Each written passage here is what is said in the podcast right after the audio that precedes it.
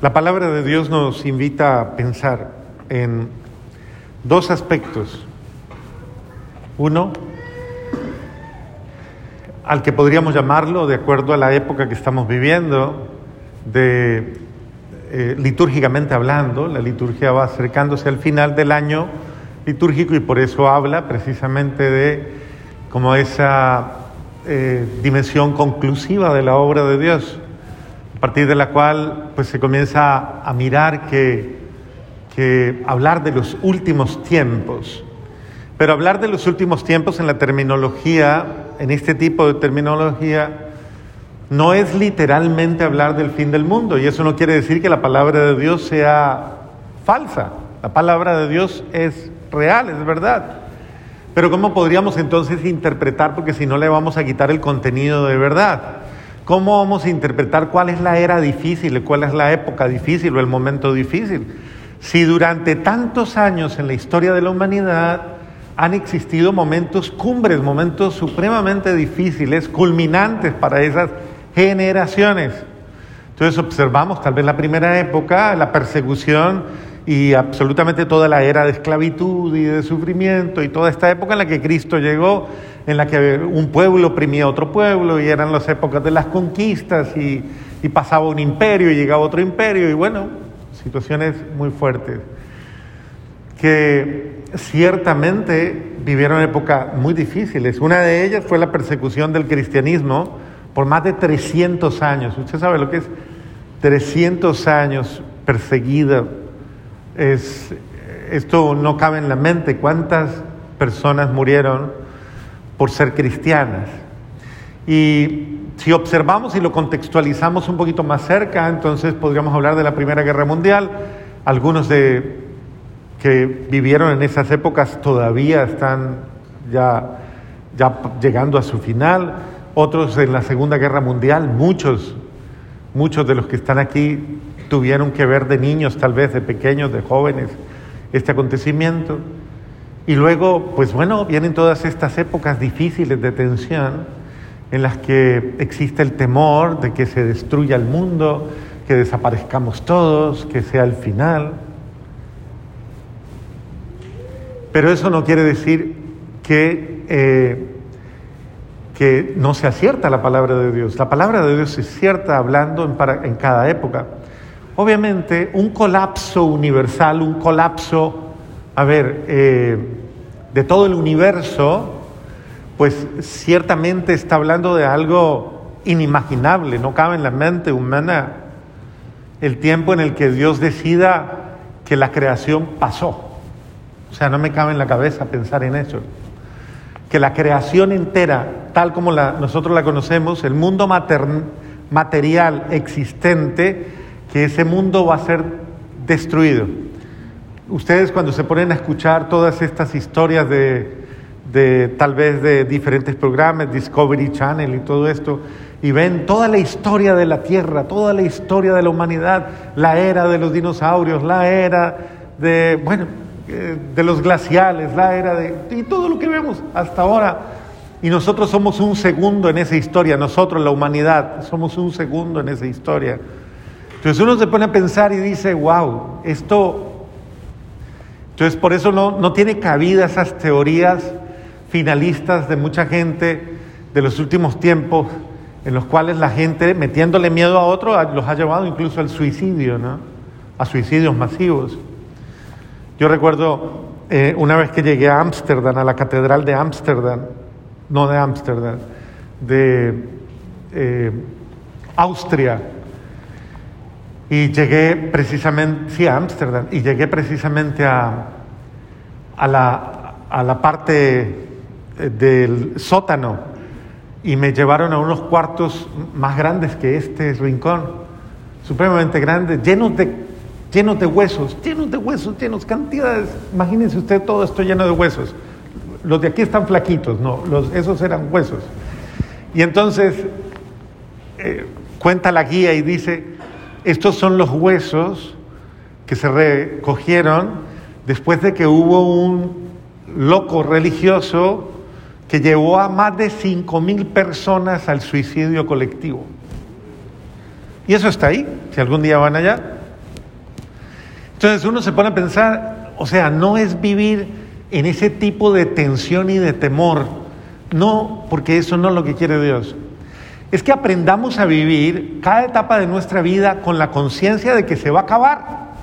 La vida temporal se le va a acabar. De que esto usted llega a la madurez y dice él, vean los signos, cuando ustedes ven la higuera y ven los frutos, va, ven que ya, ya la semilla está próxima, es decir, está hablando en un lenguaje en el cual se nos está hablando de que usted también va a madurar y va a llegar a su momento en el que usted va a tener que dar un fruto para una vida eterna, para una vida que no se acabe. Usted viva cada día no solo como si fuera el único y el último, sino como el, día que usted quiere plasmar en la eternidad de su existencia.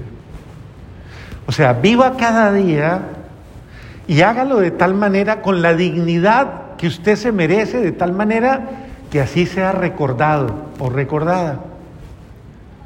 Con la certeza de que usted es alguien, alguien muy grande en esta existencia humana, alguien muy valioso. Primero a quien Dios ama y por quien Dios se ha encarnado, ha pasado todo el itinerario por amor al ser humano. Entonces piénselo, todo lo que ha hecho por mí para que yo sea lo mejor, lo mejor, y me siento orgulloso de mí mismo. Y de la misma manera es importante entender para los nuestros, porque usted no puede pasar a la historia siendo la deshonra de su familia. Y que todo el mundo piense o que llegue el día de su muerte y digan, bendito sea Dios que ya se fue. No descansó, sino descansamos. Entonces, ese no es el sentido. El sentido es que todo el mundo pueda, al pensar en usted, recordar la grandeza. Ahora, es importante un poquito lo que nos decía Fernando en la introducción, comprender que en las horas de prueba, en las horas difíciles, Dios siempre nos asiste. Y para todos nosotros debemos estar maduros para el día que nos toque. ¿Qué es estar maduro? pues haber crecido en el amor. Una persona, recuerden esto y no se les olvide, madura cuando ama. Cuando ama, madura y crece. Y cuando asume responsabilidades. Una persona inmadura es una persona que no sabe amar. No sabe amar. Entonces debemos aprender a madurar. Y cuando ya el fruto está maduro, pues obviamente da vida. Y en este sentido cada uno de nosotros debe aprender a dar, a dar vida. Dios, y esto es bueno que lo entendamos, nos ha perdonado, nos ha amado y nos ha perdonado. Él ha puesto su cuota de ayuda a nosotros y, Él nos ayuda a sanar nuestras torpezas. Dios nos ayuda a recuperarnos, a levantarnos. Y por eso esa es la acción incluso del, del sacrificio, del sacerdocio y de todo, ¿no? Ofrecemos la Santa Eucaristía en acción de gracias, pero la ofrecemos también en reparación. ¿Reparación de qué? De todas las cosas malas. También la ofrezco en sacrificio y unido al sacerdote, por eso decimos que celebramos juntos, concelebramos de una manera especial. Al celebrar juntos estamos ofreciéndole a Dios lo necesario para que Él borre, sane, restituya, restaure nuestra vida, supla nuestras deficiencias con su amor. Porque, pues básicamente, la existencia humana está llamada pues a ser mejor, lo mejor cada día. Y muchas veces el ser mejores se nos ha complicado por muchas razones, por caprichos, por malos hábitos, por falta de criterio, por falta de responsabilidad, por pereza, por desidia. Muchos de nosotros hemos malogrado la vida familiar, la vida social y muchas otras realidades que se nos han confiado. No son mejores porque yo no soy mejor. Y en la medida en que yo no soy mejor, lo afecto todo. Entonces, eso me parece muy importante para que entendamos claramente que uno cuando, cuando y, y ahí entiende las palabras de Jesús en la cruz, todo está cumplido. Cuando uno llega al momento en el cual ha madurado seriamente, uno pueda decir, he cumplido mi misión. A mí me alegra cuando voy a visitar personitas que ya se están yendo que tienen la alegría de poder decir, Padre, le he cumplido a Dios, Padre, he hecho lo que Dios me encomendó, le he respondido, he trabajado en ello, ya me puedo ir. Alguna me decía un día, ya me quiero ir, ya quiero, ya cumplí con lo mío. Pero es importante uno no, no, no cerrar el ciclo antes de tiempo. Cada uno de nosotros tiene una misión. Y entiende esa misión en relación. Una misión en la vida es no defraudar a nadie, sembrar esperanza, ser ejemplo para otros. Por eso los mayores deben ser más más, cada vez equilibrados, sanos, sabios, prudentes. ¿Qué tal uno en una sociedad de ancianos necios, resabiados, mañosos? Menos mal que eso aquí no se ve, ¿no? No, no, no, no, para nada. Bendito sea Dios. Entonces necesitamos llegar a la adultez siendo personas cuerdas, sanas, equilibradas y ejemplares para los demás. Y que los demás puedan decir, así como vivió mi padre, mi madre, mi abuelo, mi abuela, mi tío, mi hermano, la persona que de alguna manera me enseñó a vivir, yo también he de vivir. Y así vamos haciendo una, esa fortaleza de, esa es una verdadera tradición. Una tradición en la familia no es la tradición de nosotros los Rodríguez o nosotros los, a ver, otro nombre así bien común. ¿Los qué? Eso, eso, los, ustedes, los Pérez Castro y los no sé qué. Todos, todos. Nosotros somos así, malgeniados, atravesados. Con nosotros nadie se mete. Eso no es tradición, hombre. Eso es de generación. Discúlpeme. De generación de la raza. Que todos le recuerden por la grandeza de su ser, precisamente por la nobleza de su ser. Que ese sea el legado a sus familias. Que sus hijos no tengan que decir algún día, yo soy terco igual a mi mamá. No, eso no funciona. Así no es. Que todos enseñemos eso que hemos madurado y crecido y que cuando llegue el tiempo maduro, nosotros podamos estar a la altura de, como dice la primera lectura, seguir a la, a la eterna felicidad. ¿Cómo es que dice la primera lectura?